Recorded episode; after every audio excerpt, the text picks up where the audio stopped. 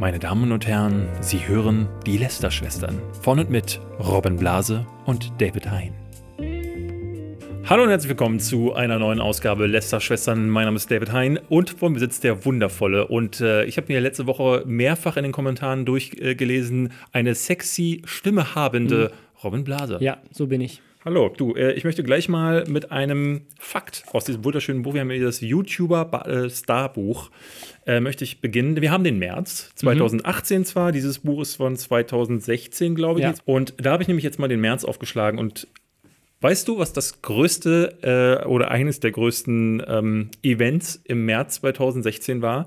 Leider nicht. Sheng tätowiert Stefan. Ah. Eigentlich wollte sich nur Sheng Löw am Arm tätowieren lassen, dann dreht er aber den Spieß um und verpasst Stefan Gerig ein Tattoo. Und zwar an einem Punkt am Hintern. Immerhin nichts Größeres. Smiley.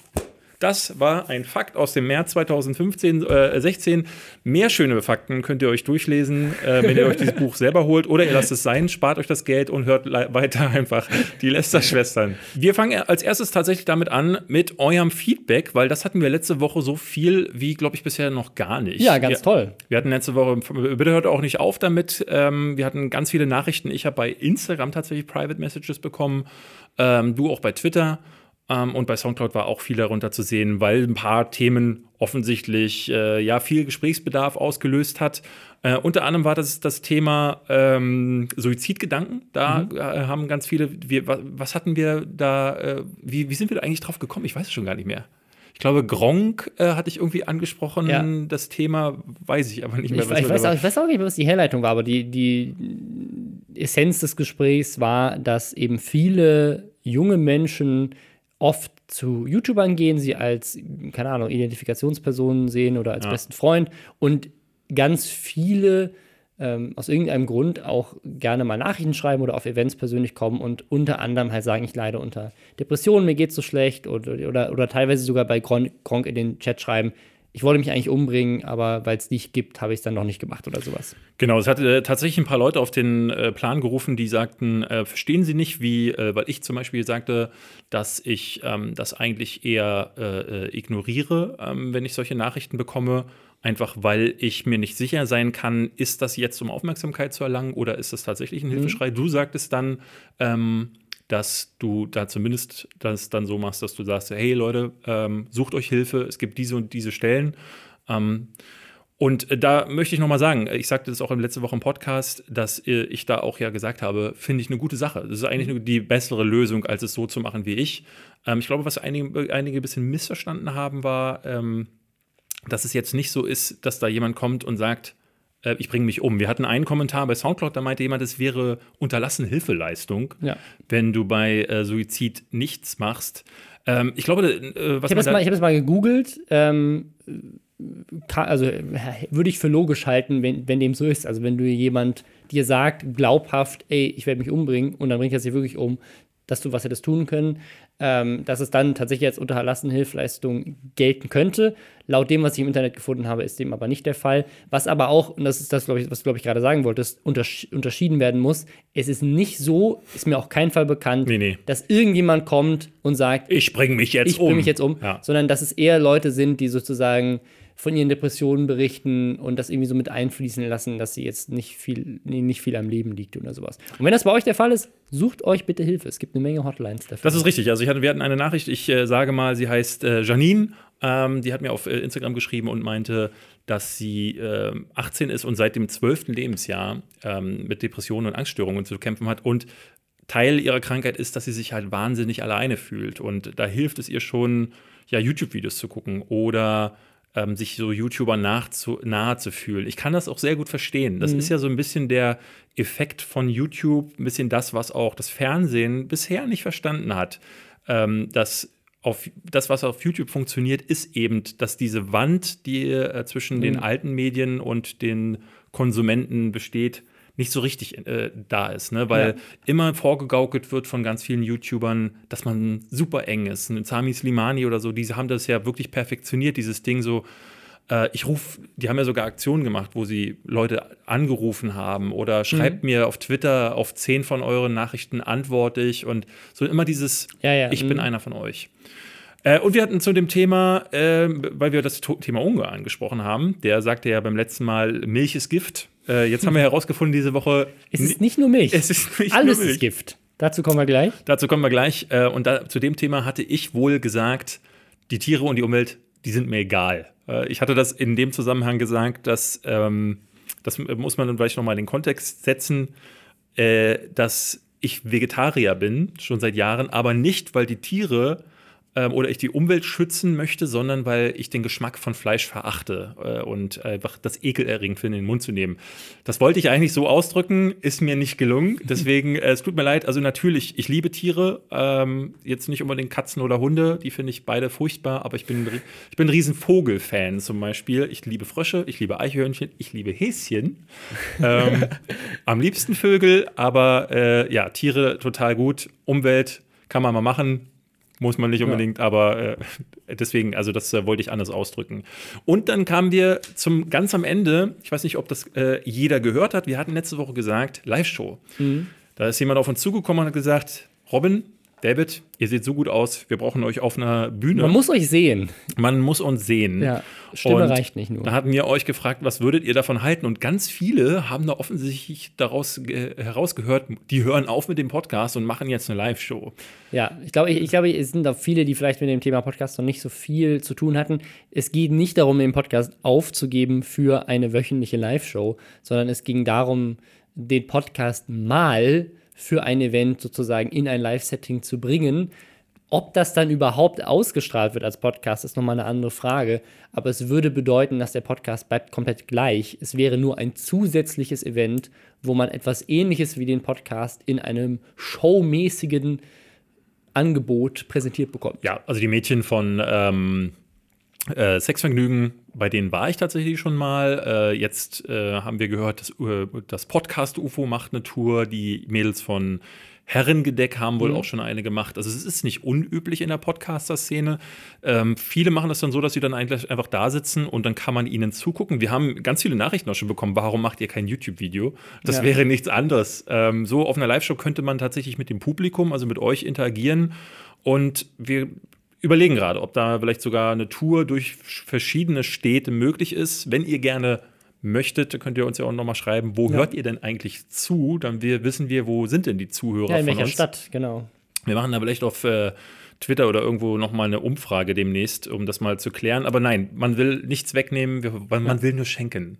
Man will nur schenken. Man will nur schenken. Ja, und ich würde sagen, damit kommen wir zum Update. Äh, Unge hat uns nämlich wieder beschenkt. Ähm, ja.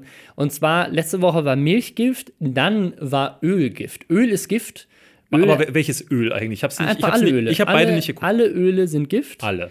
Alle Öle.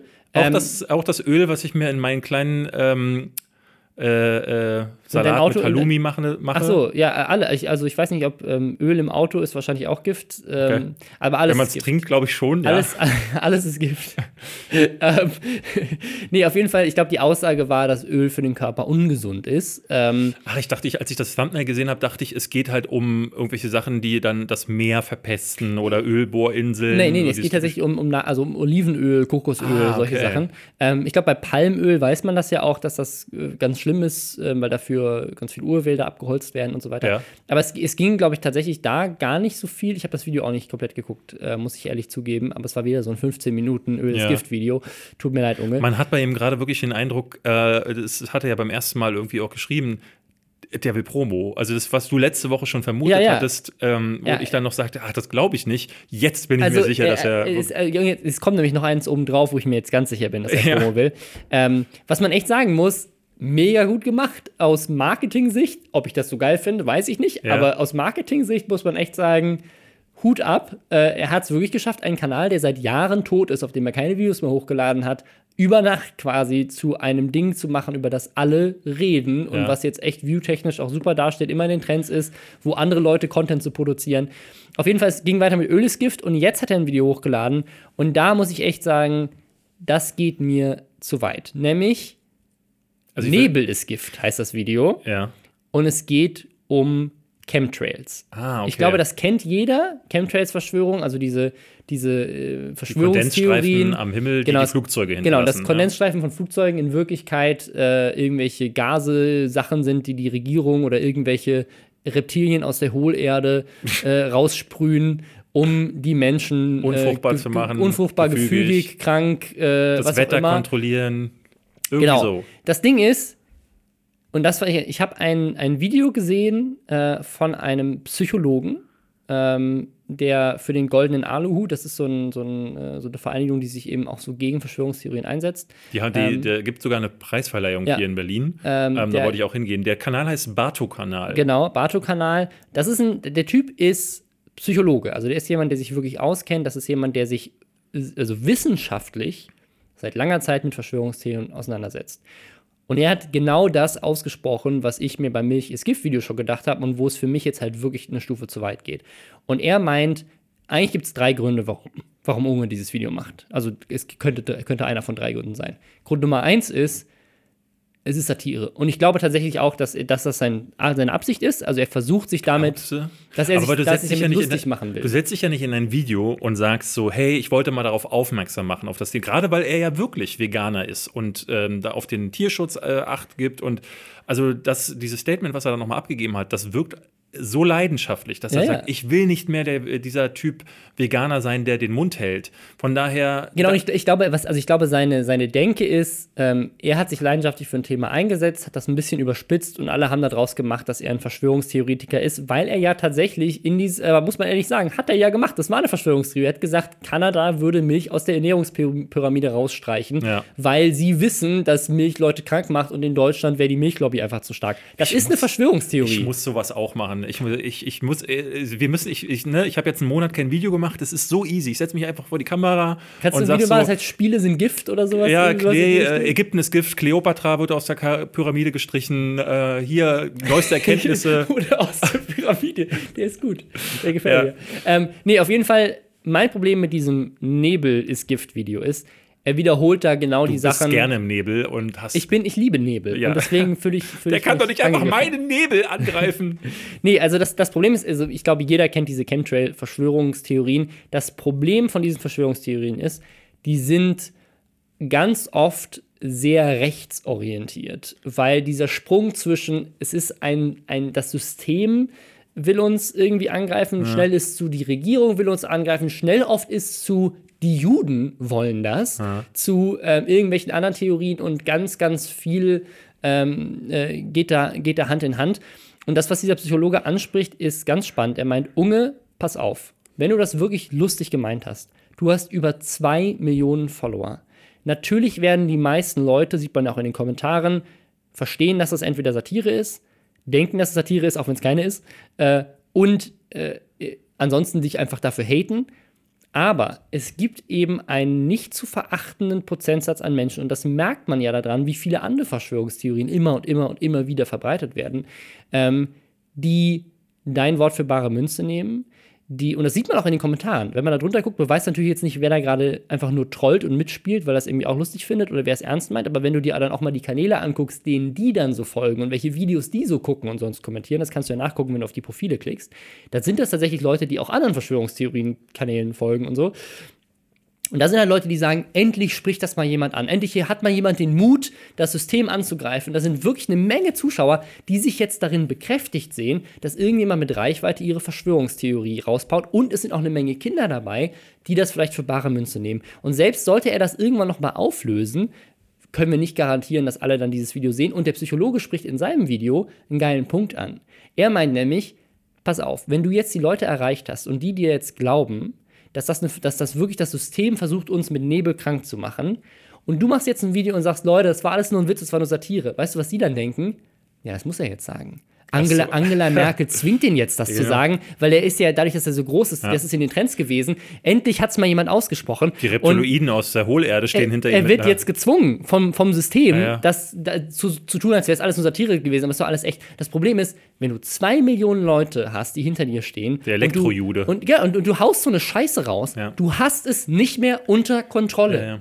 Ich habe das Video nicht gesehen, deswegen weiß ich nicht, was er sagt. Also äh, ist es genau das, was er, das, was ich jetzt vermute, dass er das rezitiert, was diese ganzen Verschwörungstheoretiker sagen? Ja, genau. Also dass die Also da ist, da ist Nebel Chemtrails. und er sagt, das ist ja kein normaler Nebel hier über der Elbe. Normaler Nebel sieht anders aus. Das Ach so, er spricht aber keine Chemtrails an, sondern doch, doch. Nebel. Na doch, er, er, er sagt Chemtrails. Also er sagt, Aha, er okay. benutzt das, glaube ich, auch sogar. Und ähm, nee, er sagt, er sagt auch, dass das der Grund ist, warum er aus Deutschland auswandern will, weil auf den Inseln, auf denen er de- er leben will, da sind die Regierungen nicht so und sprühen nicht so Vielleicht Nebel hat er aber rum auch den und so. Verstand verloren. Das ist nämlich, das ist, jetzt geht nämlich weiter. Der, der Typ sagt dann nämlich, es gibt, es gibt drei Gründe dafür. Ja. Grund eins ist Satire, Grund zwei ist, du glaubst es wirklich und dann, also dann hast du echt ein Problem. Und Grund drei, und das ist eigentlich der, der, der beängstigende Grund, dass er meint, du hast jetzt mehrere Videos in diese Richtung gemacht.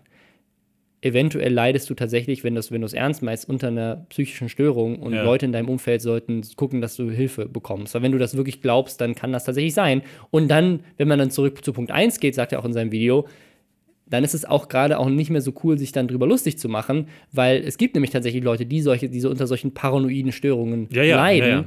Und du machst dich eigentlich darüber lustig mit deiner Satire. Ich habe mal einen Kanal vor vielen Jahren auf YouTube gefunden, da habe ich mich totgelacht. Das ist ein Typ gewesen, der, ähm, ich kann dir den Namen nicht nennen, äh, ich hatte, glaube unter seinem Klar äh, Klarnamen hatte der einen Kanal eröffnet und der saß im Grunde nur da und hat in die Kamera geblafft, immer die Kamera ganz schlecht ausgeleuchtet. Im Hintergrund hatte er Plakate mit äh, Judensymbolen und äh, er hat immer von äh, äh, äh, dass die, die Juden haben das Volk unterwandert und also es war Ja, ja, mhm. extrem rechts, aber auch extrem wirr. Also es waren immer Dämonen äh, äh, und Dämonenfötzchen und also er hat so ganz wirre Wortkreationen und hat immer dasselbe. Jedes Video war dasselbe. Er wurde dann aus verschiedenen Wohnungen rausgeschmissen und es war offensichtlich. Also beim ersten Video dachte ich noch, haha, also ne, ich habe gelacht, wie, wie, Mhm. weil es geht nicht mehr.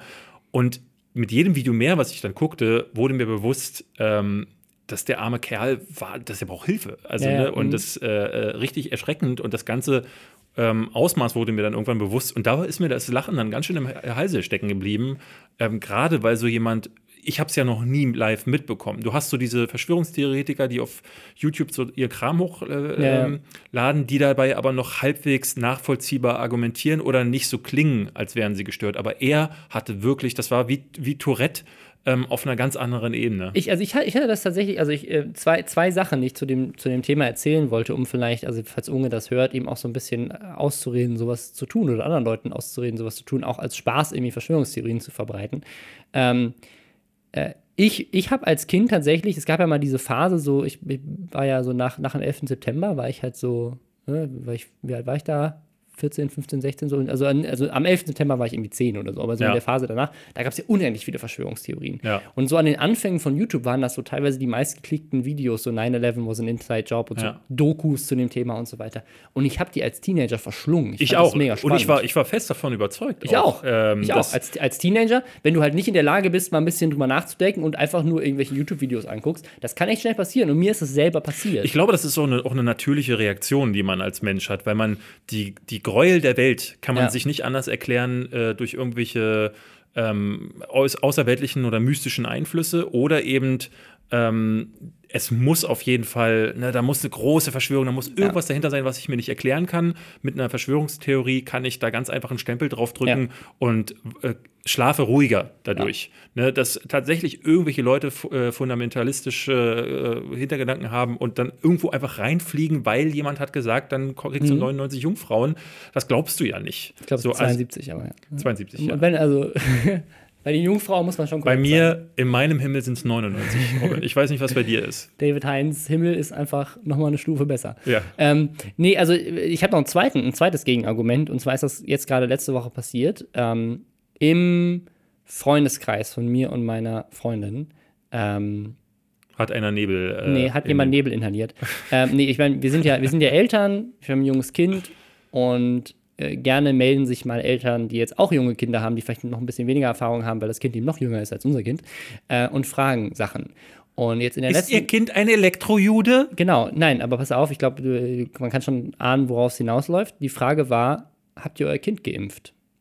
Okay, Und, das typische äh, Ding, ja. Äh, meine Freundin und ich haben dann jetzt echt überlegt, wie wir mit denen reden, weil die offen gesagt haben, sie wollen oder spielen mit dem Gedanken, ihr Kind nicht zu impfen, weil sie gehört haben, dass Impfen böse ist und äh, dass das wie der Nebel von der Regierung dafür gedacht ist, Kindern Autismus zu geben und sie für immer tötet. Und das ganze, dieser ganze Bullshit, der ganze Grund, warum Leute wie meine Tochter jetzt gefährdet sind, weil irgendwelche Leute in der Kita ihre Kinder nicht geimpft haben und plötzlich Sachen wie Masern oder Polio oder was auch immer wieder ausbrechen. AIDS. Ähm, äh, ja, aber das ist, das ist, ja, ist ja wirklich kein Witz. Wir haben ja wirklich wieder Krankheitsfälle, die eigentlich schon besiegt waren, ja, ja. weil irgendwelche Leute im Prenzlauer Berg denken, ja, voll geil, mein Kind äh, wird Autist und Autismus ist viel weniger schlimm, als an Polio zu sterben und in so eine eiserne Lunge zu, zu stecken.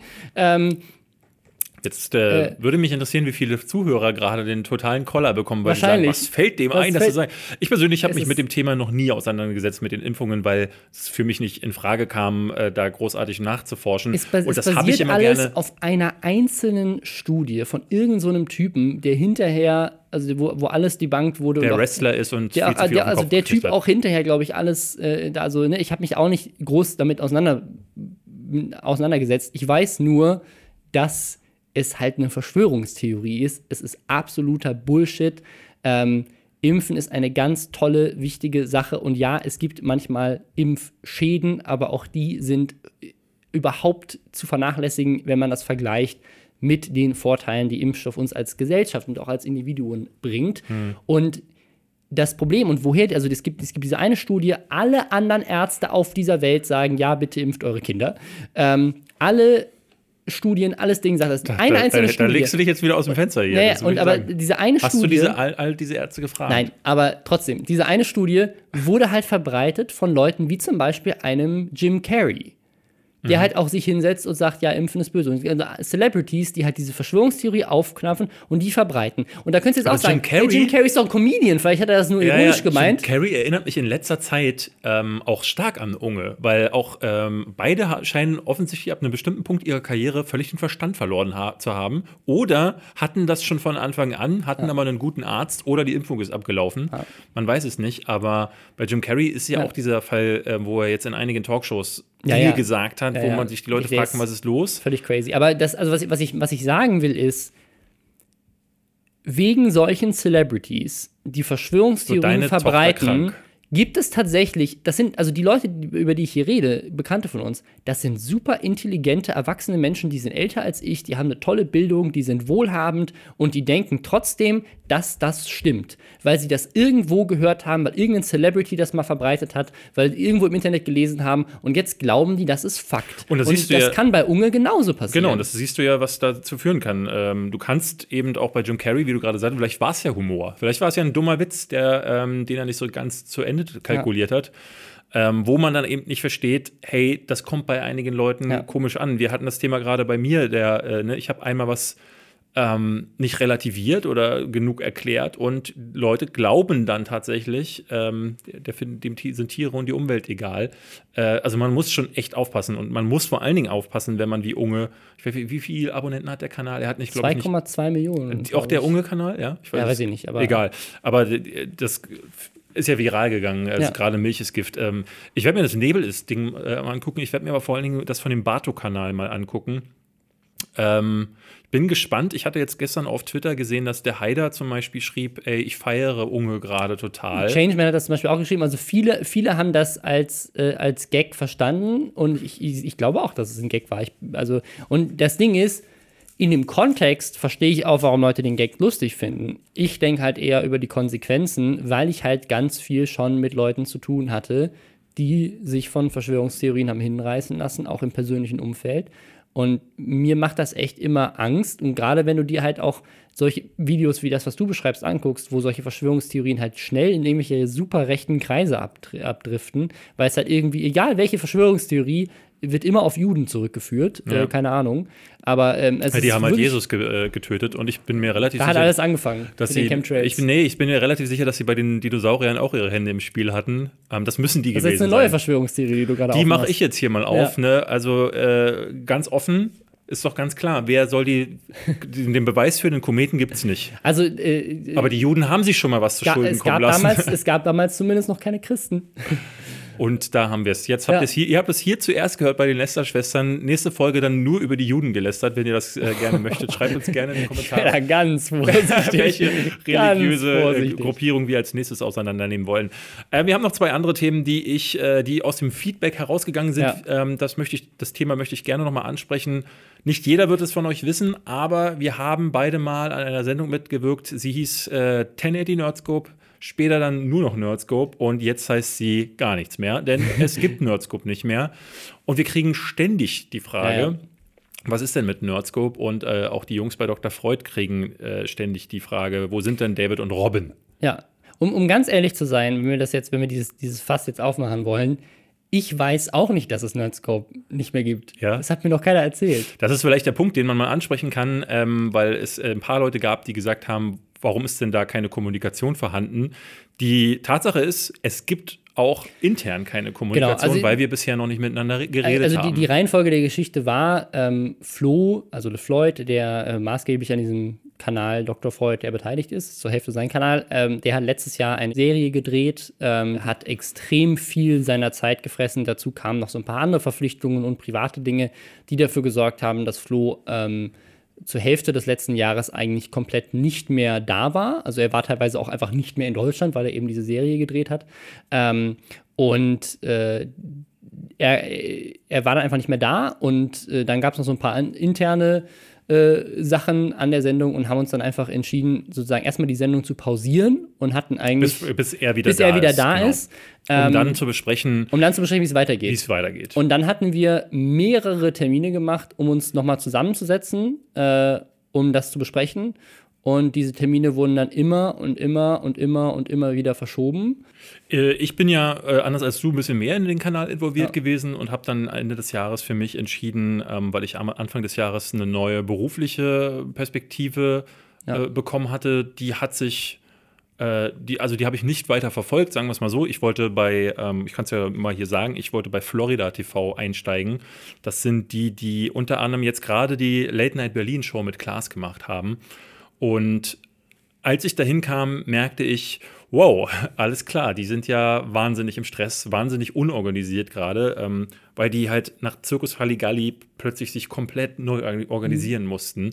Und merkte dann innerhalb von nur zwei Wochen, in denen ich dann tatsächlich diesen ganz normalen Büroalltag wieder gelebt habe, ähm, dass ich da nicht so richtig reinpasse oder dass gerade jetzt der Zeitpunkt nicht gut ist, äh, gerade weil sie mit der Late Night Berlin Show, ne, da stand denen allen das Wasser zum Kopf äh, bis zum Hals. Ich, als sie gestern lief sie ja, ähm, also wir Ja. nehmen den Podcast am Dienstag auf, ähm, hat auch echt schlechte Kritiken bekommen. Leider, es tut mir äh, tatsächlich ein Ich bisschen wollte es leid. eigentlich gestern sehen, aber habe dann gestern noch gearbeitet. und Ich habe ein paar Sachen geguckt. Ähm, die, die Gags waren leider katastrophal, also wirklich ein Debakel. Ähm, den Einspieler fand ich gar nicht schlecht, aber sie haben leider, sind leider mit einem Einspieler auch gestartet, den sie einfach eins zu eins kopiert haben von Zirkus Halligalli. Nämlich sie haben äh, so Sachen gemacht, wo sie wieder Leute ein Drehbuch haben schreiben lassen. Ah, okay. Diesmal aber nicht betrunkene, sondern nüchterne Leute, was dann auch nicht so gut funktioniert hat. Der Beitrag war überlang und hat dazu auch geführt, dass dieses Late Night Berlin gar nicht erst die Chance hat, eine eigene, eine eigene äh, Identität zu bekommen, sondern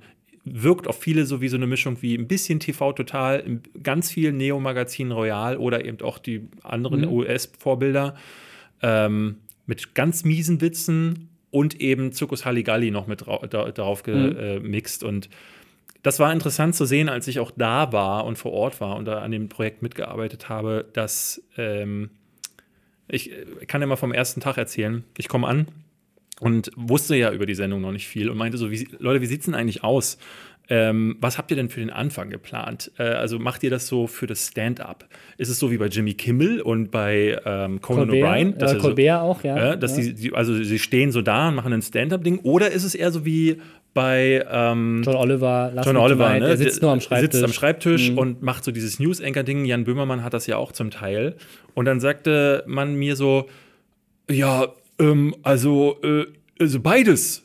Ich so, äh, Moment, ähm, also er steht und sitzt und äh, sind Bilder Kommt da. wieder rein und gleichzeitig und nicht. sind keine, was denn jetzt? Ähm, und da wurde relativ schnell klar, dass, ne, dass sie auch ein bisschen überfordert waren. Aber was man dazu sagen muss, das war wie viele Monate jetzt vor Ausstrahlung? Zwei. Zwei Monate vor Ne? Ähm, Ausstrahlung. Es war Ende Ja. Januar, als ich da, äh, da dabei war. Ich muss ja sagen, als du mir das erzählt hast, äh, mir, für mich hat das äh, viel erleichtert, weil wir hatten bei Nerdscope ja auch so unsere Startschwierigkeiten. Also es war eine 1 Plus Sendung, Ja. da ging es auch relativ spontan los und die ersten zwei Folgen waren auch ähm, scheiße. Äh, am Anfang waren sie, waren sie wirklich katastrophal und wir haben uns dann mit der Zeit gebessert. Deswegen lasse ich ihnen da auch Ich irgendwie glaube so auch, die ich- Chance. die sind ein gutes Team, also das kann man, kann man gar nicht anders sagen. Aber ich war einfach nur erleichtert, dass Dass es es auch bei anderen so auch ist, ja. in wirklich etablierten Filmproduktionen, Fernsehproduktionsfirmen, die wirklich über Jahre sowas wie, wie äh, jetzt halt Circus Galligalli gemacht haben, ähm, dann Probleme haben, wenn es um eine neue Show geht. Ich bin da halt hingegangen, ähm, das, äh, die Intention war, war halt, weil ich halt jahrelang gearbeitet habe, entweder für sowas wie Giga, wo wir geiles Zeug machen wollten, es aber nicht durften, weil immer irgendwie die Verlagsleitung da stand und sagte, hm, müsst ihr jetzt wirklich dahin gehen? Muss es jetzt sein, dass ihr diesen, dieses Mikrofon kauft? Müsst ihr jetzt eigentlich zu viert hier sitzen? Könnt ihr nicht zu, auch zu zweit dieses Video drehen? Also da wurde jeder Cent umgedreht. Später hatten wir dann bei Nerdscope ähm, plötzlich oder auch noch 1080 Nerdscope, wo wir von Funk finanziert waren, hatten wir eigentlich Ressourcen, da hätten wir uns bei Giga für äh, gegenseitig erschlagen. Ähm, und da hat es irgendwie daran gemangelt, dass ne, jeder als einzelner YouTuber noch sein eigenes Ding quasi parallel gefahren ist und man nie so ganz für das Projekt da war. Ähm, und da war ich dann total enttäuscht im Grunde, dass man aus den Möglichkeiten nicht genug gemacht hat und das zog sich jetzt durch Nerdscope auch. Und deswegen hatte ich jetzt gesagt, weißt du was, ich habe jetzt keinen Bock mehr, auf YouTube äh, dieses unprofessionelle Ding zu, äh, zu fahren. Ich Ich gehe ins Fernsehen, die sind viel professioneller. Exakt, genau. Da denkst du. Und da ist halt so ein Team, das seit zehn Jahren das Ding so durchmacht. Was aber Phase ist, ist, dass die zehn Jahre ein Projekt gemacht haben. MTV Home, Neo Paradise und Circus Halligalli waren im Grunde dieselbe Show. Und die waren alle mega eingespielt und haben einfach ihr Ding da gemacht. Plötzlich gibt es Circus Halligalli nicht mehr. Ähm, Duell um die Welt ja auch im Grunde nicht mehr. Ähm, und diese Firma muss sich quasi neu erfinden und muss die Projekte, die sie da jetzt neu macht, neu erfinden. Und das hat die alle völlig überfordert. Und da komme jetzt ich da rein und dachte so, oh nein, ich bin völlig zum falschen Zeitpunkt hier erschienen. Die sind ja auch nicht professioneller. Ähm, und das war halt äh, für mich so ein Punkt, wo ich dann dachte, okay, dann machst du halt doch wieder dein YouTube-Ding. Und äh, wir haben jetzt gesagt, äh, wir, wir telefonieren dann vielleicht in der Zukunft nochmal, wenn das Format ein bisschen etablierter ist und sie vielleicht ein bisschen Ruhe bei sich, bei sich reinbekommen haben. Das äh, ist im Grunde der, der Grund, warum ich nicht mehr dabei war. Er, es rührte so ein bisschen daher, weil ähm, ich äh, auch dachte so, ne, sowas wie mit Dr. Freud finde ich eigentlich cool, aber es gab so ein paar Umstände, die mir manchmal den Spaß ver verdorben haben. Ich mochte das immer mit den Jungs, ich mochte das immer äh, auch mit dir und Nerdscope. Ich vermisse es auch. Muss Und ich, ehrlich find, sagen, ich ja. vermisse Nerdscope auch. Ich finde es auch echt schade. Die Jungs kommunizieren gerade auf dem Kanal, dass es noch irgendwann weitergehen könnte. Was, was ich aber auch sagen muss, sagen, also wir haben ja jetzt, wir haben jetzt über, ein- über ein halbes Jahr fast schon Pause gemacht. Ähm, und jetzt. Mhm. Nee, es ist aus. Also, ne, ich Nein, nein, nein, sag, was, ich, was ich meine, sozusagen Pause mit dieser Art von Content. Ähm, und äh, ich merke, wie jetzt die Lust wiederkommt, ähm, sozusagen solche Videos zu machen. Ich habe jetzt auf meinem Kanal auch gerade drei Videos hintereinander gedreht, weil ich jetzt merke, so, da ist wieder, da ist wieder Power dahinter, da ist Ja. wieder Feuer unterm Arsch. Ähm, und das muss man auch ehrlich sagen, Fernsehsendungen also auch Sitcoms und so weiter, die, die äh, produzieren ja immer in Staffeln. Das heißt, du hast immer deine Staffelproduktion von deinen 10, 12 Folgen und dann hast du erstmal ein halbes Jahr Pause Ja. und kannst dich kreativ neu ordnen. Die Autoren können irgendwie auf die Bahamas fliegen und sich da in eine Hütte setzen und, äh, und ein bisschen vor sich hindenken, was jetzt als nächstes in der Serie passiert. Bei YouTube hast du diese Pausen nicht. Bei YouTube produzierst du wirklich 52 Jahre im Jahr. Und wir haben es bei Nerdscope gemerkt, ähm, wenn man mal so zwei Wochen Pause gemacht hat, zwischendurch, das haben wir uns dann erlaubt, dann wurden die Folgen danach Immer besser. immer die besten. Ja, ja. Ähm, weil du halt einfach mal endlich wieder kreativ sein konntest. Nachdem, weil wenn du jede Woche lustig sein musst, dann bist du irgendwann nicht mehr lustig nach zweieinhalb Jahren ja. am Stück. Ja, ja, wir waren dann auch intern ja auch ausgebrannt. Es gibt Ja. halt wie immer auch äh, Querelen ähm, und das ist gar nicht, ist glaube ich nie zu vermeiden. Ja, ich Ähm, meine, es ist immer, wenn Leute auf engem Raum zusammenarbeiten. Also wir haben uns ja, wir haben uns ja alle lieb, wir sind alle. Das, äh, genau, das muss man dazu sagen. so, äh, wir sind nicht im Schlechten auseinandergegangen, wir sind aber auch nicht im Guten auseinandergegangen, weil um wir ehrlich zu sein, ich bin bisher noch gar nicht auseinandergegangen. Du hast, du hast entschieden, dass du zu Florida TV gehst.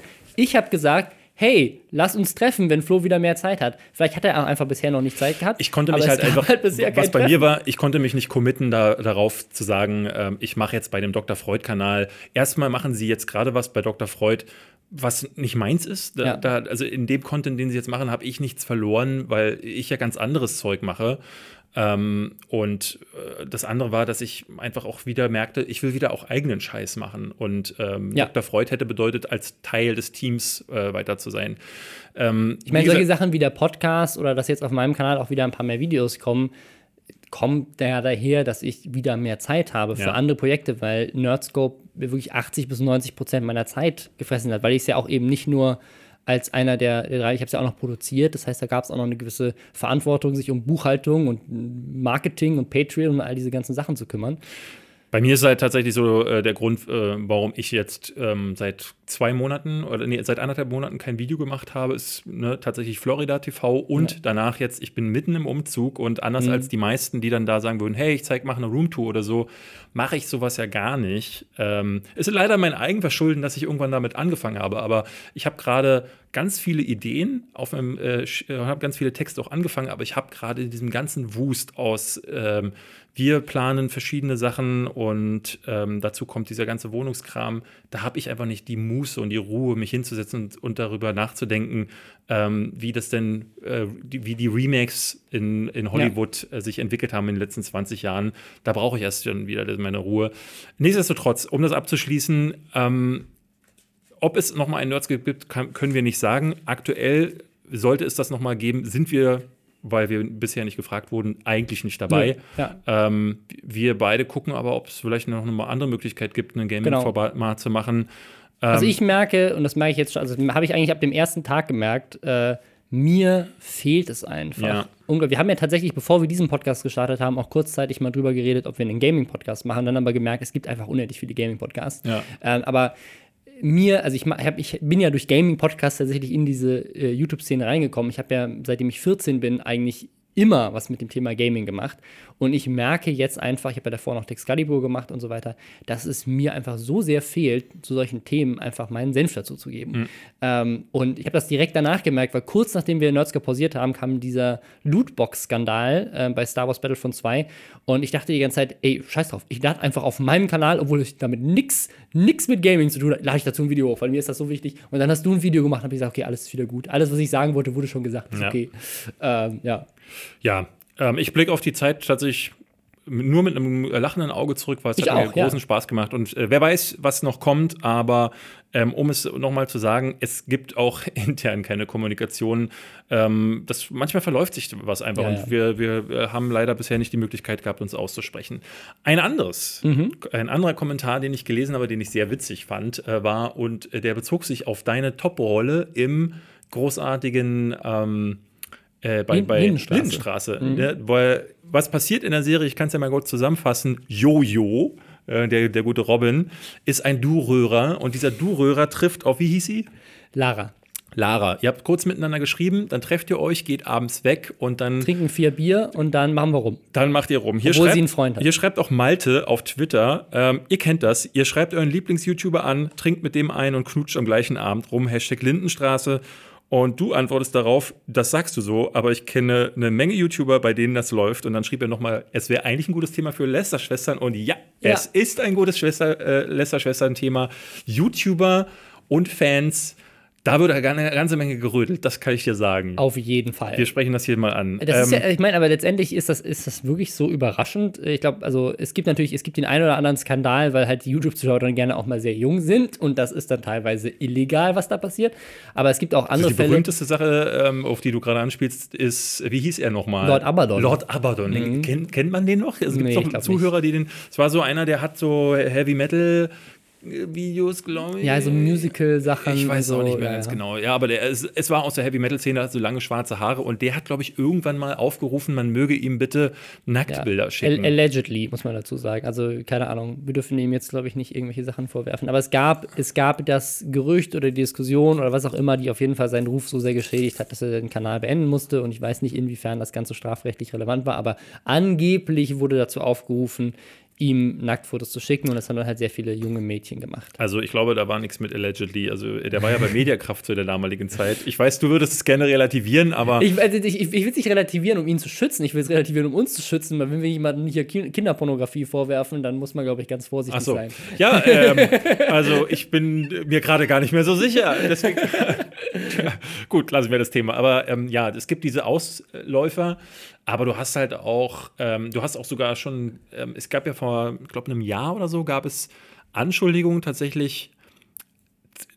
Und ich habe mich tatsächlich gewundert, dass während der MeToo-Debatte jetzt kein, kein Fan quasi irgendwie ans Licht gekommen ist, Stimmt. Die irgendwie sagte, Stimmt. wow, äh, äh, YouTuber XY hat mich irgendwie angesagt. Aber es gab das mit äh, Malternativ mal. Ähm, der wurde von irgendeinem Mädchen, glaube ich, beschuldigt. Genau, das habe ich Ähm, mitbekommen. Und es gab mal auch eine äh, YouTuberin, die sagte, es gibt große im eine Million Bereich äh, YouTuber, von denen, wo die meisten annahmen, es kann sich Stimmt, eigentlich die nur auf dem, auf dem Webvideopreis sie angemacht Genau, sie haben. angemacht haben. Ich kenne da ja tatsächlich äh, ein paar Gruppierungen. Ich habe ja ähm, sogar schon live miterlebt ähm, auf einem Mediakraft-Treffen, wie mehrere sehr, sehr bekannte YouTuber ähm, ein Mädel massiv belästigt haben. Also äh, das sind Leute, mit denen ich tatsächlich auch äh, ähm, gar nicht viel zu tun habe. Es gibt ja ähm, äh, den, den, den Chris von Bullshit TV, dem vorgeworfen wurde, er hätte ähm, Shirin David, mit der er kurzzeitig Ja. zusammen war, verprügelt.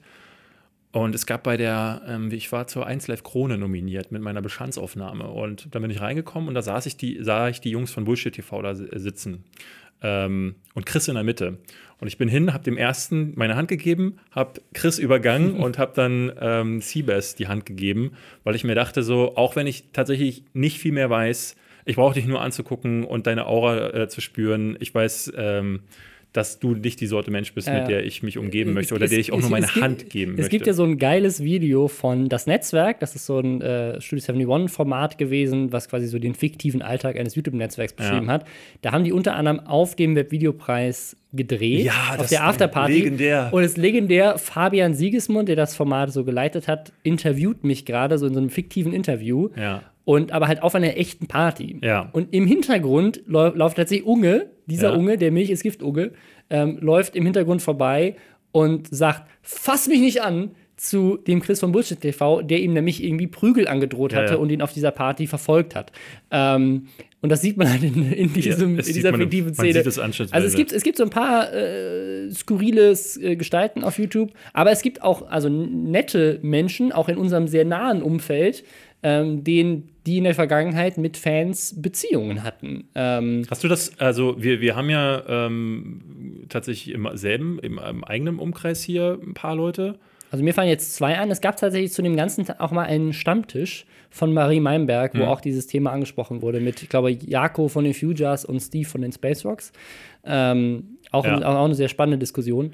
Also ich weiß, von, weiß, weiß von einer ganzen Menge, die mit Mädels auch heutzutage zusammen sind oder zusammen waren, die, ne, muss man, es ist manchmal so unter, äh, schwer zu sagen. Ne? Ja, Es ist, äh, ich glaube, die wenigsten YouTuber oder Personen des öffentlichen Lebens würden sich mit jemandem einlassen, der vorhin steht, oh Mensch, oh, hm, ne? Es gibt ja, glaube ich, es gibt die, und da würde ich eher die Kölner YouTuber einschätzen, weil ich solche Stories miterlebt habe und äh, auch ähm, viel von gehört habe, die auf einer Party in so einem Club, auf einer Webvideopreis Aftershow-Party, wenn die Mädels hinkommen und sagen, ey, na, willst du mir nicht an die Puppe fassen, dann halt mit denen aufs Hotelzimmer verschwinden. Ja, ja, ich habe das, hab das tatsächlich auch nicht nur in, im Kontext von YouTuber-Partys gehört. Ich habe von einer Gruppierung aus drei sehr bekannten Kölner YouTubern gehört. Und zwar lustigerweise ein Mädchen. Von denen, hab- habe ich auch gehört. Ich. Äh, lustigerweise ein, ein Mädchen, das irgendwie, also bei mir, da wo ich herkomme, in Starnberg wohnt und dann irgendwie in Köln studiert hat, die mir das dann mal erzählt hat, dass sie zufällig, weil sie halt weiß, dass ich YouTube mache und dass die YouTube machen,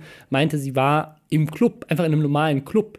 Und da kamen diese drei Leute rein und haben so getan, als würde ihnen der Club gehören und Ja. sind irgendwie hinter das DJ-Pult und hinter die Bar und haben halt lauter Mädels angesprochen, dass sie halt voll die Fame-YouTuber sind, ob sie nicht mit ihnen mitkommen wollen. Das habe ich auch schon gehört, genau. Aber es gibt halt tatsächlich die, die dann noch eine Beziehung daraus, äh, und das glaube ich eher ist so ein Ding, wo das dann relativ natürlich, man lernt sich darüber kennen ähm, und dann ergibt sich das dann. Und das ist gar nicht so selten. Äh, ich persönlich habe schon, ich habe ganz viele, wie, hast du schon Nachrichten bekommen? Also so äh, Ich habe einmal, einmal eine Nachricht bekommen. Einmal von einem Robin, Mädchen. Ich bin's, deine Mutter, komm nach Hause essen. und die, genau, die meinte, komm nach Hause, Sohn.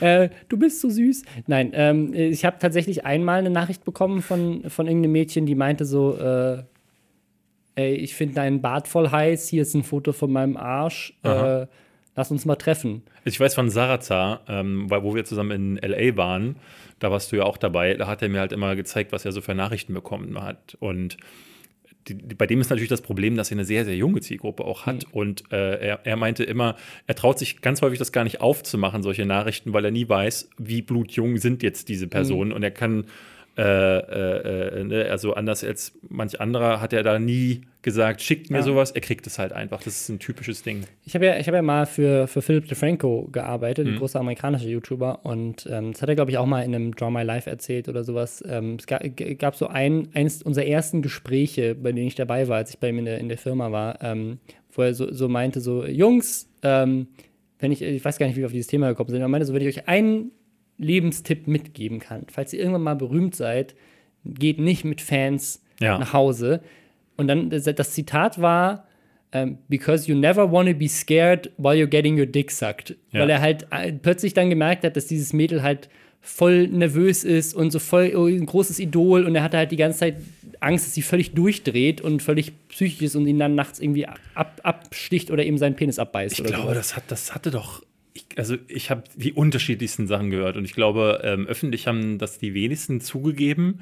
Ähm, ich ich, ich gebe es offen zu, ich traue mich gerade nicht, Namen auszusprechen, weil äh, wir wollen uns jetzt hier nicht auf irgendwelche rechtlichen ähm, äh, Schwierigkeiten führen. Ich kann aber mal sagen, ähm, ich habe das noch nie gemacht. Ich finde es auch wahnsinnig abtörnend. Also ich würde, glaube ich, niemals mich mit einem Fan einlassen oder mit einer, die nur irgendwie mit mir ins Bett gehen will, weil ähm, weil sie, äh, weil ich bekannt bin oder weil ich einen Namen habe oder was auch immer. Tatsächlich bin ich aber schon mal mit einem Fan von Gronk im Bett gelandet.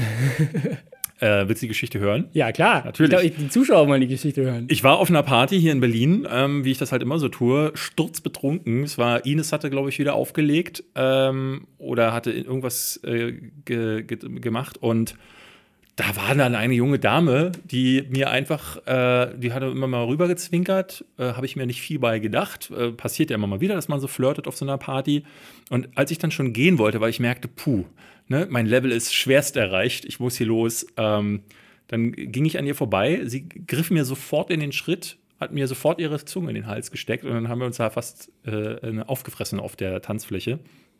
Und ja, wie sich das dann so entwickelt, sind wir dann bei mir gelandet und ähm, dann kamen wir so rein. Ich so, total betrunken, sie so total betrunken und dann sah sie da, weil ich vor meiner Couch zu dem Zeitpunkt noch Lampen aufgestellt hatte, ne, diese ähm, Softboxen. Mhm. Und dann meinte sie so, hey, bist du Fotograf? Und ich so, nee, nee, ich mache äh, Videos. Etwa auf YouTube? Ich so, ja, tatsächlich. Echt, kennst du Gronk? Ich so, ja, so, ne, das war gerade die Phase, wo ja. wir, ich glaube, äh, kurz danach L äh, LA oder kurz davor, ich weiß es ehrlich gesagt gar nicht. So, ja, ja, ja, ist, äh, ich kenne kenn ihn privat. Was? Echt, ich bin so, hier, sein größter Fan. Und ich so, oh mein Gott. oh Gott, das will ich hier jetzt überhaupt nicht. Ähm, naja, aber ähm, tatsächlich war das ähm, die hatte mir später nochmal geschrieben, jetzt fällt es mir auch ein, in der Mansion hatte sie mir mhm. nochmal geschrieben. Ähm, wir haben uns nie wieder gesehen, aber sie hatte nochmal geschrieben, so, ey, ist total weird, dich in den Videos von, von Gronk zu sehen. Ja. Und ich dachte so, oh Gott, ey, das äh, äh hoffentlich, äh, hoffentlich wird das nie irgendwie bekannt, weil ich hab, hätte da mega Angst, dass irgendwelche mhm. Fotos mm. oder irgendwie oh ja, mm. so Geschichten, ähm, äh, David Hein sein Penis äh, in so einem Forum, ähm, ey Leute, ihr glaubt gar nicht, so was Großes habe ich noch nie erlebt. Mit der Stimme, natürlich. Ja, äh, nee, was, was, was ich mir, also in dem Kontext, YouTuber sind ja jetzt nicht gerade äh, die großen Stars und wenn dann auch noch in einer sehr jungen Zielgruppe, ähm, wo das noch weniger relevant ist.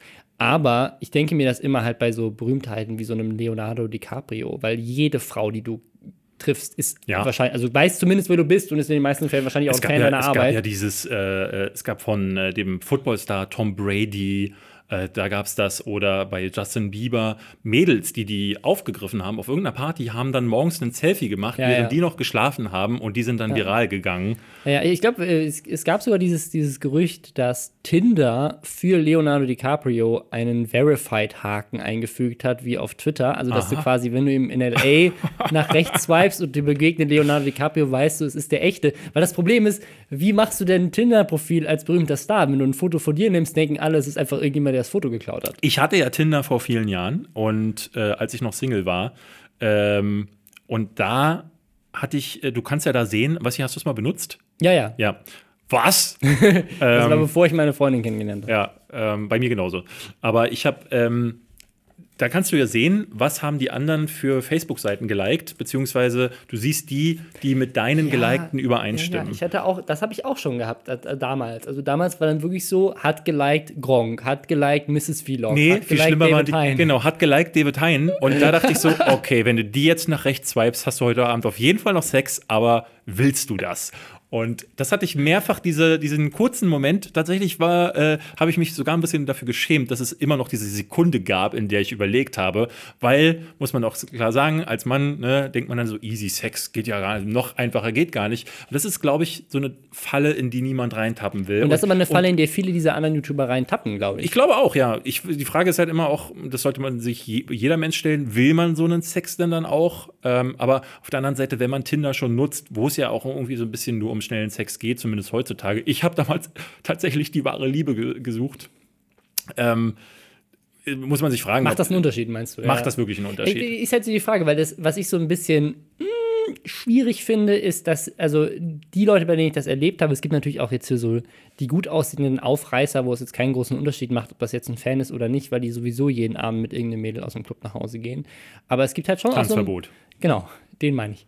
ähm, aber es gibt tatsächlich so ein, so ein paar äh, YouTuber, ähm, die halt jetzt vielleicht auch nicht so die größten Erfolge mit Mädels in ihrem Leben hatten und wo halt dann die Mädels, mit denen sie dann letztendlich zusammen sind als Fans, dann auch extrem jung sind und viel jünger als sie selbst und so. Und das finde ich dann immer so ein bisschen schwierig, wo, wo, man halt, wo man halt so auf der einen Seite so hast du so ein bisschen, bisschen Mitleid, weil du weißt, so, das ist vielleicht die erste Frau, die ihm jetzt gerade so ein bisschen Aufmerksamkeit geschenkt hat. Lustigerweise passiert das aber nie umgekehrt. Weißt du, das ist wieder so sexistisch. Was? Ich habe noch nie erlebt, dass, dass, weißt du, so Mrs. Vlog ist, ist nach Hause gegangen mit einem, mit einem 16 Jahre alten Fan. so, warum passiert das nur bei den Männern? Warum geht. Du, das wa- weißt du nicht. wa- Also, das muss man ganz wa- klar wann, sagen. wann geht Dagi B, nachdem sie, nachdem sie mit, mit äh, hier, wie heißt der, Lion Schluss gemacht hat, äh, ist, warum ist sie da nicht mit lauter Fans ins Bett gestiegen? Mit wem wohl alles Katja Krasowitsch nach Hause Ja, gut, geht? Katja Krasowitsch sagt das ja tatsächlich relativ oft, dass sie mit Fans irgendwie was hat. Ich weiß es nicht. Also ich finde ja, ähm, ich bin ja ein großer Fan von, ähm, äh, ne, seine Sexualität zu leben. Und das gilt, also ich habe nie diesen Begriff Schlampe verstanden, weil wenn, wenn es das für Frauen gibt, dann bin ich auch eine. Weil also ich finde das total toll, ähm, sich einfach auszuleben und ich finde das auch gut, wenn ähm, Frauen macht, was sie wollen. Ne? Ne? Fickt wen, wer nicht, was nicht bei drei auf den Bäumen ist. Ähm, wenn euch das äh, Befriedigung gibt, ähm, ich meine, irgendwann kommt ja bei den meisten irgendwie dieser Punkt, wo sie sagen so, oh, jetzt hätte ich gerne mal mehr, ne? Liebe, ähm, oder sei es so äh, ne- Kinder. Ne, ja, das oder eben so eine, so eine Affäre mit Benefits oder Friends with Benefits Ding. Ähm, aber ich finde das voll cool, wenn man dann, also, ne, es darf halt nur nicht zu jung werden, Mhm. das ist halt das Problem. Aber äh, das, deswegen, also ich finde das gar nicht schlimm, wenn, wenn äh, dann man auch dann sagt, so wenn du auf einer Party jemanden kennenlernst, ganz häufig äh, kriegt man das ja nicht, nicht wirklich mit, ähm, dass diese Person dann irgendwie ich, jemand, der clever ist, weiß das auch zu verstecken. Und man muss auch dazu sagen, das habe ich in der Vergangenheit immer wieder gehabt, auch beim Daten. Du bist ja gerade als jemand in der Öffentlichkeit, ähm, jemand googelt den anderen ja ganz gerne mal. Meistens Facebookt man ihn oder man guckt, ob äh, der Klarname irgendwie bei Instagram äh, dabei ist. Aber wenn man David Hein da eingibt, dann erfährt man wahnsinnig viele Dinge. Und ich hatte schon Dates, ähm, wo dann, ich habe ganz am Anfang ähm, wo ich noch bei Me- Mediakraft unter anderem war, habe ich mal bei, äh, wie hießen die, 61 Minuten Sex. Da war ich bei dieser Reihe dabei, wo sie so be bekannte YouTuber wie zum Beispiel Brammen oder Hardy zu Themen befragt haben. ähm, Lecken und Vorlieben und Dreier, Fragezeichen, Ausrufezeichen. Und ich, ne, so offen wie ich immer bin, habe da einfach so mein Herz so äh, ausgelegt. Und äh, ich hatte mich mal mit einer gedatet, die wusste alles über mich, weil sie diese Videos gesehen hatte. Die, hatte, die kannte mich vorher zwar nicht, hat dann aber, als wir äh, miteinander geschrieben haben, meinen Namen gegoogelt und hat sich auf Wikipedia, äh, in den Videos, die hat sich alles angeguckt und wusste, ich, ich konnte ja gar nichts erzählen, weil sie alles im Grunde schon wusste. Und du bist da wirklich sehr gläsern. Ja, gut, aber ich meine, bei, bei deinen sexuellen Vorlieben war es vielleicht auch was ganz Nettes. Sie wusste einfach, was, was dir gefällt. Ist ja auch ja. was, was Schönes. Ich weiß ehrlich gesagt nicht, ob da tatsächlich sogar mehr draus geworden ist, so, weil äh, ich fand das, glaube ich, ganz schön weird. Aber ja, klar. Äh, ich glaube, das ist immer so ein Problem und ähm, ich will gar nicht wissen, wie das für die Stars ist. Ähm, ja. äh, aber äh, die kommen ja meistens auch so mit Kollegen zusammen. Kennst du, fällt mir gerade auf, gibt es so größere YouTuber lieben in Deutschland? Also ich weiß auch davon einigen, die wir hier nicht nennen dürfen. Genau, ich, ich kenne auch so ein paar Fälle, wo YouTuber äh, zusammen sind, aber so große, also ich meine, du hast natürlich diesen, diesen Fakt, ähm, das ist ja generell so ein Tube-One-Phänomen gewesen, ähm, wo du sozusagen so ein bisschen das Gefühl hattest, ähm, völlig unbegründet, also das ist, eine Verschwörungstheorie, die ich hier gerade verbreitet, ja. so ein bisschen das Gefühl, dass die halt irgendwie zwei up-and-coming YouTuber finden und sagen so, und ihr beide seid jetzt zusammen und dann promotet ihr euch gegenseitig. Aber du hattest halt dieses mit, mit Lion und Dagi B, mit Julienko und Bibi, ja. ähm, und äh, mit Paola Barry und äh, Dima von den Außenseitern. Also in diesem Tube One-Kosmos sind irgendwie alle mit irgendjemandem zusammen, der auch YouTuber ist. Mhm. Äh, hat sich aber oft dann auch einfach so ergeben, dass man halt Klar. dann auch selber einfach einen Kanal aufmacht. Du hast auch ganz viele Fälle, wo du dann einfach so zwei hast, die sich attractive finden und dann wird einmal schnell äh, i, i, auf der Toilette und dann geht man wieder getrennter Wege, so wie genau. es halt auch im normalen Partyleben zum Beispiel ja, ja, nein, ist. Klar. Äh, natürlich auch unter äh, YouTubern. Ähm, aber so, so jetzt groß irgendwie schon zwei bekannte YouTuber, die sich dann erst gefunden haben? Und die das öffentlich gemacht haben? Gute Frage. Ich, ich weiß es gar nicht. Ähm, ähm, war, das Problem ist ja generell. Pandor war Pandoria vor Gronk schon, also groß war sie definitiv nicht, aber. Nein, die waren ja aber auch schon Jahre zusammen. Ich meine, wir wussten das ja auch schon bei The Menschen, als es noch gar nicht öffentlich war. Ja, ja. ja, ja wobei da war es halt immer wieder so, dass Leute weil sie ja im Hintergrund immer mal wieder zu sehen war. Ja, die ist zwar ganz fleißig immer aus den Bildern rausgelaufen, aber äh, Gronk, und der hat es richtig gemacht. Also ich, ähm, irgendwas haben, irgendwann haben sie es ja bekannt gegeben. Aber erst nachdem wirklich die Beziehung schon über so viele Jahre existiert hat, dass du dir sicher warst. So, ja, ich meine, er ist halt auch so im Fokus der Öffentlichkeit. Mhm. Logisch, dass die Leute da irgendwie, und ich glaube, dem ist dann irgendwann auf die Nüsse gegangen. Einerseits, dass die Leute immer welche irgendwas schreiben ja, ja. dazu und es nie eine klare Aussage gab und ich finde es auch immer gut, wenn man äh, zu, sein, zu seiner Partnerin steht oder dass man sagt so, ey, ich bin in einer Beziehung und ähm, wenn man das nicht irgendwie, aber ich bin halt strikt dagegen, das Privatleben zu vermischen. Mhm. So, aber man kann ja trotzdem sagen, ey, ich bin in einer Beziehung. Das heißt, uns beiden braucht ihr also keine Instagram-Nachrichten mehr schreiben, liebe Damen oder auch Herren. Ja. Oder möchtest, wenn du welche möchtest, kannst du es trotzdem. Nee, ich wollte dir das nicht vorwegnehmen. Ich habe noch nie eine Nachricht von dem Herrn bekommen, deswegen. Habe ich schon. Hast du schon? Ja. Also jetzt bin ich eifersüchtig. Ja. Wir haben noch, wir ein, noch ein weiteres Thema. Genau, haben wir, wir haben noch ein einziges Thema und zwar eins, wo ich äh, Robin geschrieben habe: Wow, ich kriege das Kotzen. Ja. Ähm, kennt ihr die About You Awards? Du wahrscheinlich. Ich, ich kannte sie von letztem Jahr schon. Ich wusste gar nicht, dass es das schon mal gab. Ja, ja. Und ich, also ich kannte die letztes Jahr, um es zu erklären. About You ist ein junges Modeunternehmen, eine Tochterfirma von Otto. Ähm, sehr hip, sehr cool, sehr jung ähm, und setzen auch sehr viel auf dieses Influencer-Marketing. Und die haben letztes Jahr schon einen About You Influencer Award gemacht, wo ich ja auch schon ganz schlimm finde, dass es überhaupt das Wort Influencer drin hat. Also ist, da geht es ja dann wirklich nur ums Marketing. So warum gebt ihr denen nicht auch mal irgendwie mhm. Credit, dass sie auch was können, äh, außer zu influenzen? Das Ding ist, dieser Award war letztes Jahr in den Kategorien Fashion, Beauty, Sport und Lifestyle, glaube ich. Also wirklich nur vier so Instagram-Kategorien und es waren, glaube ich, auch nur Instagrammer nominiert oder es ging auch vor allem ich um. Ich finde sowas ja immer, ich, also ich, um mal ganz von vorne anzufangen, äh, ich wusste ja gar nichts davon mhm. und habe dann geguckt, äh, was die, wer, und in der Beschreibung schon steht folgendes. Die About You Awards werden an die größten, authentischsten und interaktivsten Social Media Persönlichkeiten verliehen. Das haben sie übrigens geändert. Das stand noch äh, vor ein paar Tagen drin, die mit der die einflussreichsten, nicht die interaktivsten, sondern die einflussreichsten. Und da dachte ich, ekelhaft. Das ist doch wieder so ein Preis, wo es nicht um Leistung geht. Ich meine, geht es bei diesen Social-Media-Preisen ja eh nicht, aber wenn Äh, Größe, Dieselbe Debatte hatten wir beim Videopreis ja, letztes Jahr. wenn Ähm, Größe und Einfluss das Wichtigste ist, was ist denn das, das, so? das ist halt so ein bisschen, was ich problematisch finde. Ich finde, A, A finde ich problematisch, dass es, also es halt sehr um dieses Influencer-Thema geht und weniger um den Content. Also ich, ich finde es ja voll, also wenn du einen Instagram Award machen willst, geil, mach es, weil es gibt eine Menge krasse Leute, die mit Instagram Stories crazy shit machen, die geile Fotos hochladen, die wirklich viel Arbeit in den Instagram-Kanal reinstecken.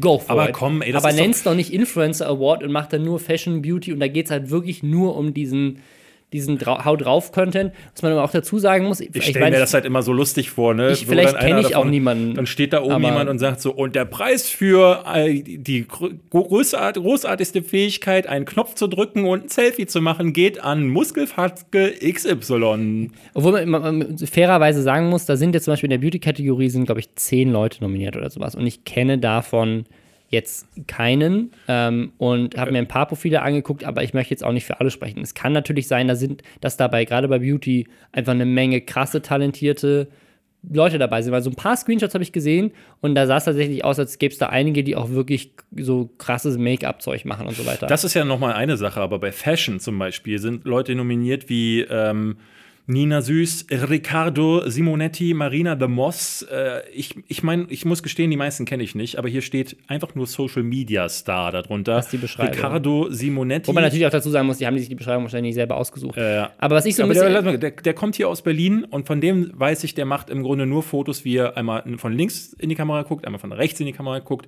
und äh, die Fotos werden meistens von jemand anders geschossen. Das ist, es ist für mich so, ähm, ist das, ist das preiswürdig, Robin? Das, ist die Frage, die ich hier gerne in den Raum werfen möchte. Videopreisfrage von letztem Jahr.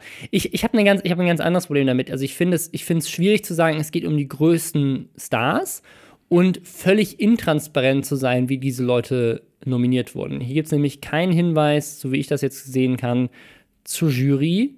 Ähm, zu irgendeiner Art und Weise. Das heißt, die behaupten, und das, der Grund, warum wir jetzt gerade drüber reden, ist ja nicht, dass es diesen Award gibt, sondern dass dieser Award tatsächlich bei Pro7 ausgestrahlt wird. Stimmt, ja. Das, ähm, das ist eine Fernsehshow. Das heißt, der About You Award ist jetzt auch das aktuell. Der Videopreis läuft ja wahrscheinlich nicht im Fernsehen dieses Jahr. Ähm, äh, hat er ja nur einmal, das war vor zwei Jahren. Ähm, also, das ist aktuell der repräsentanteste Preis aus dieser Szene. Es gibt nämlich dieses Jahr tatsächlich auch, das wollte ich auch noch sagen, eine YouTube-Kategorie. Und weißt du, wer da nominiert ist? Ich nenne jetzt einfach mal die Namen. ja, David. bitte.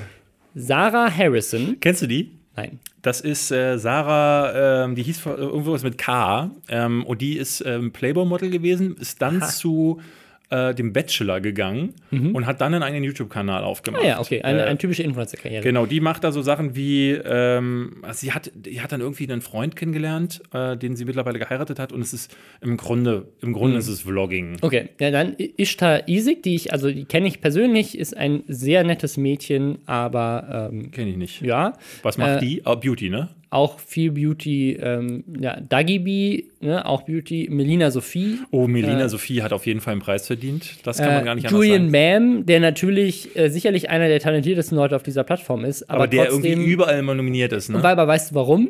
Weil wenn der einen Aufruf macht, weißt du, wie viel fucking Promo Ja. das für eine Modemarke namens About You ist. Weil bei diesem Award geht es halt nicht darum, also About You, die heißen ja About You Awards. Das ist, das ist das beste Marketing, was du haben kannst. All diese Influencer wollen gewinnen, weil sie jetzt auch in ProSieben drin sind. ProSieben übrigens, muss man auch dazu sagen, ist investiert in die Marke About You. Das Ja. ist ein Investor, deswegen strahlen die es aus. Das ist alles so Ähm, absurd. Sie hatten ja äh, bei der, bei der 1 Live Krone war es ja genauso. Da hatten sie ja auch mich nominiert und Julian, Julian Bam, Bam. Julian ja. Bam ist immer überall als Reichweitenmagnet. Das ist, das ist bei all, diesen, bei all diesen Preisen, wo du halt keine klare Jury oder keine klaren Vorgaben hast. Und da hatte ich mich schon gefragt, wer würfelt das zusammen? Also, weil ich war bei damals. 1 Live, ich war, äh, ich war, tatsächlich der Changeman, der ist ja da irgendwie involviert, weil er bei 1 Live arbeitet. Hab Genau, der, der hatte, der hatte, glaube ich, äh, dafür auch gesorgt, dass mein Video nominiert Ja. wird. Aber das war so eine abstruse Mischung. Äh, die Bestandsaufnahme, dazu dann ähm, äh, Julian Bam und ich weiß nicht mehr, also es war noch eine halbwegs äh, äh, okaye Sache. Aber hier hast du, Es geht noch weiter. Maren Wolf, wer ist das? ist, glaube ich, so eine Mama-YouTuberin, X Leta, Beauty-YouTuberin, Paola Maria, auch Beauty-YouTuberin, äh, glaube ich zumindest. Also ich weiß nicht genau, was sie macht. Heiko und Roman Lochmann, also die Lochis. Und dann Krappi. Krappi ist der Knaller, oder? Also das, das, das ist wirklich so, what? Also, äh, also ich meine, okay, wenn, wenn also die, die meisten werden ihn nicht kennen. Chaos Freak, das ist der äh, Typ, äh, der, der bekanntere dabei. dessen Namen man immer wieder hört. Und er ist so der, der, der Schatten oder so. Ja, er ist so den, der nichtssagende Schatten von. das kleine Äffchen, was immer Ja. dahinter springt. Und ähm, so wie bei äh, wie man bei LeFloid und Frodo häufig sagte, dass Frodo der, der Schatten von LeFloid ist, ist es bei denen auch so ein bisschen, aber der noch mal also, weißt du, bei Frodo kann Ja. wenigstens auch reden. Die beiden können zusammen moderieren, aber bei Chaos Freak und Krappi habe ich immer das Gefühl, dass Krappi jeden Moment von einem Hundefänger Ja. ein, eingeholt wird, so weil äh, er einfach zu dumm ist, um äh, Ja. Also, als normaler ich, Mensch ich, durchzugehen. ich verstehe diese Nominierung nicht. Ich glaube, also Sarah Harrison und weiß ich jetzt nicht, aber Maren Wolf zum Beispiel, also hier, hier sind tatsächlich alle Zielgruppen so ein bisschen repräsentiert in den größten Kanälen in Deutschland. Wenn du jetzt in die Top 20 YouTube-Kanäle raus reingehen würdest und sagen, ich möchte möglichst viele Beauty- und Fashion-Mädels haben, weil wir sind ja eine Fashion-Marke und ich will auch die ein oder anderen Jungs haben, die auch für Fashion stehen können, wie die Lochis oder wie Julian Bam, dann hast du hier alles abgedeckt, was du in einem Marketing-Mix halt drin haben möchtest. ja, ja, aber das ist halt. Äh, das Außer ist, Krappi. Und der kommt ist halt, dann hast du noch irgendwie Krappi mit drin. Ich hab halt- Wahrscheinlich, ja, weil der, weißt du warum? Weil der bei Studio 71 ist und Pro7 gesagt hat, wir müssen noch irgendeinen Studio 71 Leuten Ich weiß gar nicht, ob die, ob die da noch Weiß sind, aber auf jeden Fall ähm, ist es halt.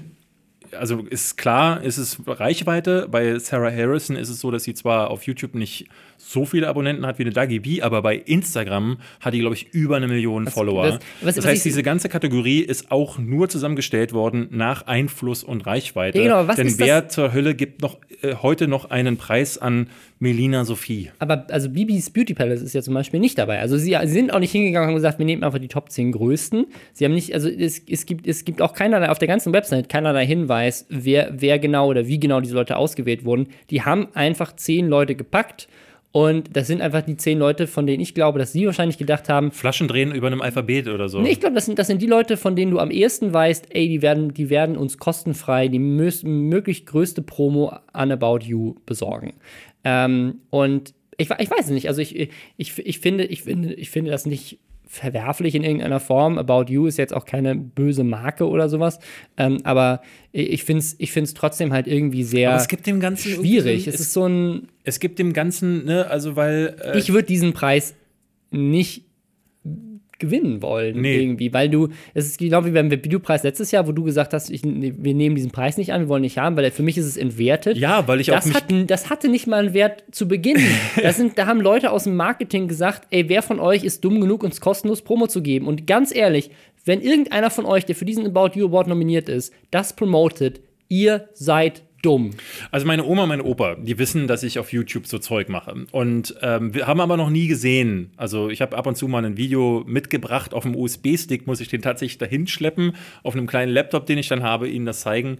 Aber so einen wirklichen Eindruck von dem, was, die, was ich mache, haben die nicht. So, jetzt gucken, schalten die pro 7 an besagtem Tag ein, sehen einen Preis und da werden die, ja, ich weiß, ich weiß nicht mal, was sie dann sagen. Das sind die besten YouTuber oder was sagen sie da in dem Fall? Aber jedenfalls sehen sie äh, die Leute, die nominiert sind und vielleicht kommt noch ein Video, in dem gezeigt wird, was diese Personen so kreieren.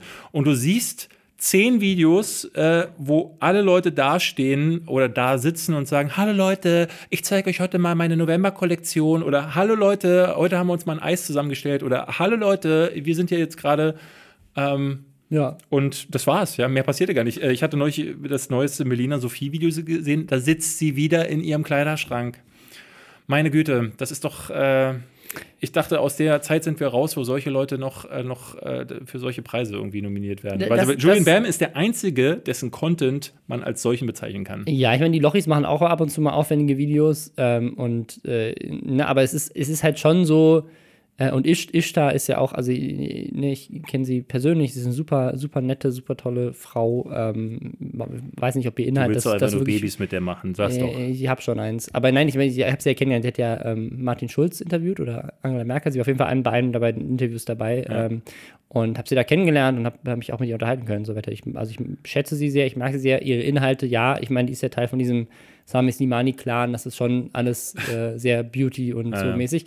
Ähm, aber Und das bei den Lochis gebe ich dir auch noch Rechte, die machen ja Ähm, ab und zu was, aber das ist es dann auch schon gewesen. aber es ist, es ist halt so, es ist halt, das, das Problem ist, glaube ich, eher so, was ist, das, da bin ich ganz bei dir. Vielleicht muss man den Webvideopreis doch wieder zurück ins Fernsehen bringen, weil es, äh, es gibt halt äh, nichts Repräsentatives, was nach außen hin irgendwas sagt. Und jeder andere scheiß Fernsehpreis ist irgendwie auch im Fernsehen Fernsehen. Äh, also ich meine, äh, die, die meisten beschweren sich, äh, äh, dass die Szene nicht ernst genommen wird. Und witzigerweise bin ich darauf aufmerksam geworden, auf den Preis, durch jemandem, der innerhalb der Branche arbeitet, nämlich auf der Seite derjenigen, die als Vermarkter arbeiten. Und äh, muss man mal sagen, also wenn ich, ich, ich mache ja auch, habe auch eine Produktionsfirma und mache es, äh, mache, äh, also jetzt nicht solche Awards, aber ähm, arbeite auch manchmal für Unternehmen.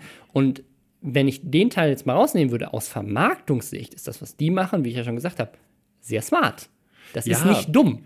Aber, Weil die äh, kriegen kostenlos Werbung, kriegen kostenlos Promo. Das wird bei ProSieben ausgestrahlt, About You. Also so viel Werbung kannst du eigentlich gar nicht haben, gerade in der Szene von jungen Menschen. Vielleicht bin ich zu idealistisch, ne? Also ich, äh, vielleicht ist es einfach auch so, dass äh, äh gerade innerhalb der Branche als äh, äh, jemand, der ne, die, die, ich, ich beschreibe sie mal gerne als die Aasgeier, die dann im Publikum sitzen, schon über den Talenten kreisen und sich denken, okay, wenn wir nachher auf der Aftershow-Party stehen, gehe ich einfach dahin, wenn Krappi betrunken ist und sage ihm, ey, du, ich bin übrigens von Nivea, äh, wie sieht's denn aus? Deine Haut sieht ein bisschen so aus, als könntest du einen Jahresvertrag gebrauchen und äh, hältst es dann alle zwei, drei Videos, wenn du mal wieder einen Backflip von deiner Wasserrutsche runter machst, hältst du das einfach in die Kamera. Sagst du, ich bin noch nie so, so geschmeidig ins Wasser geglitten mit äh, Nivea auf meiner Haut und und boom.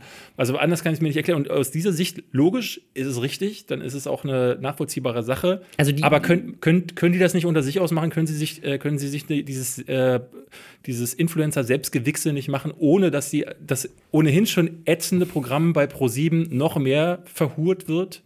Weil außer Big Bang Theory und Dingen, die nicht und, funktionieren. Und äh, Late Night Berlin. Und Late Night Berlin, was hoffentlich irgendwann mal den Drall kriegt, läuft jetzt dann auch noch einen Preis, den wirklich niemand braucht, außer dem, die Marketiers und die Influencer selbst.